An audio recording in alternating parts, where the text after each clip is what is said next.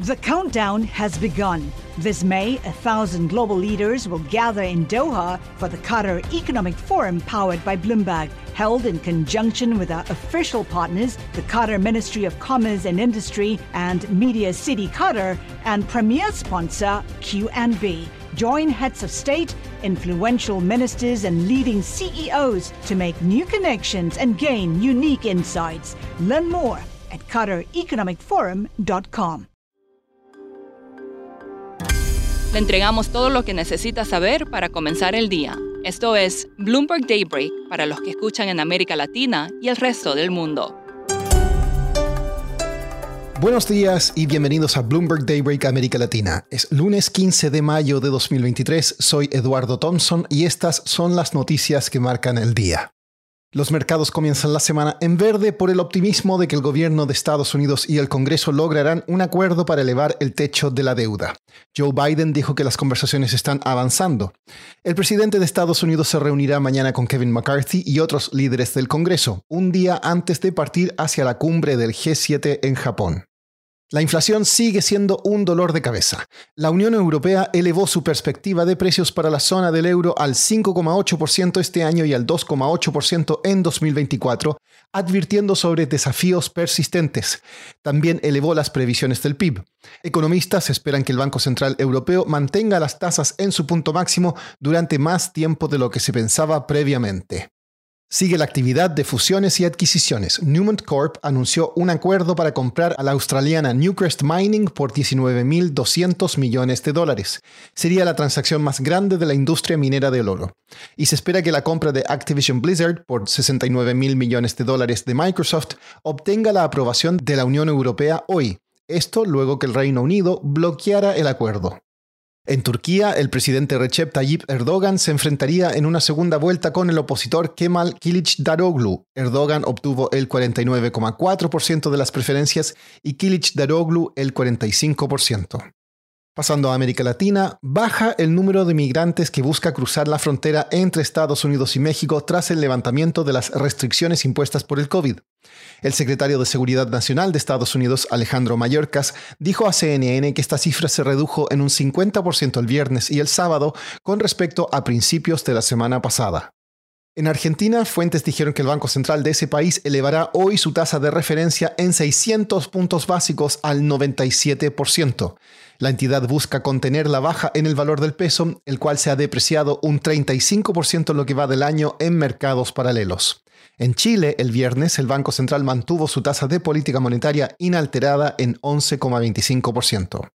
En Ecuador, la Asamblea Nacional reeligió al independiente Virgilio Saquicela como presidente de la legislatura. Es un nuevo golpe contra el presidente Guillermo Lazo, ya que Saquicela es partidario de su remoción.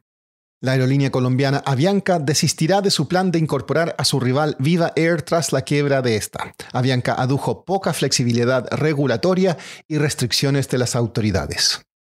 Cuando se trata de temas de seguridad, México no goza de buen prestigio. Sus indicadores de crímenes están entre los más altos del mundo. Sin embargo, hay una excepción en el estado de Yucatán. Este tiene los índices de mayor seguridad de todo México y ha captado la atención de migrantes de dentro y fuera del país. Juan Pablo Spineto, editor de Bloomberg News, escribió la semana pasada un reportaje sobre esto. Acá nos explica más.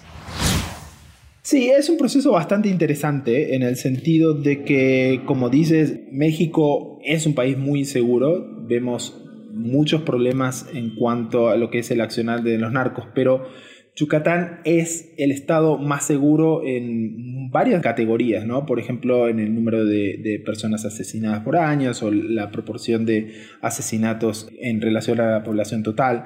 Y eso tiene que ver un poco con la historia, pero también con un approach a la seguridad muy fuerte. El Estado gasta muchísimo seguridad, el jefe de seguridad del Estado ha estado en esa posición durante varios gobiernos, eh, eh, o sea que se le ha dado continuidad institucional. Y también hay una cuestión de que es un, un, poco la marca del Estado, ¿no? Es un Estado que queda al lado de Quintana Roo, donde está Cancún, pero que no tiene los problemas de seguridad que estamos viendo en esa parte.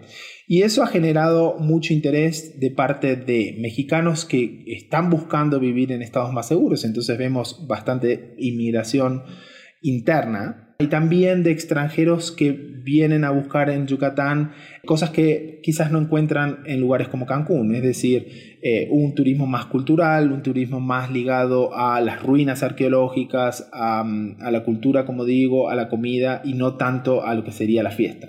Juan Pablo, ¿qué efecto ha tenido esto en el mercado inmobiliario en Yucatán? Sí, los precios de las propiedades en, Mérida, que es la capital de Yucatán, han subido muchísimo, han subido muchísimo en dólares en los últimos años.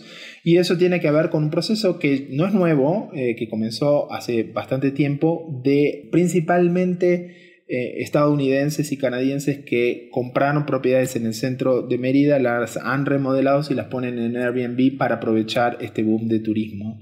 Eh, y eso tiene obviamente su, lado positivo y su lado negativo. En el lado positivo ha hecho que ha mejorado muchísimo el centro de Mérida y la ciudad y a la vez ha generado obviamente mucho más trabajo y un boom gastronómico. Al mismo tiempo, los locales se quejan de aumento de precios, de que está más caro conseguir una propiedad y etcétera. Todos los procesos que vemos cuando tenemos ese tipo de, de boom. Por último, el teletrabajo tiene efectos positivos, pero también nocivos. Estudios revelan que hace más fácil para los trabajadores ocultar el abuso de drogas y alcohol incluso durante las horas de trabajo. Especialistas en adicciones dicen que la demanda por programas de tratamiento se disparó después de la pandemia. Eso es todo por hoy. Soy Eduardo Thompson. Gracias por escucharnos.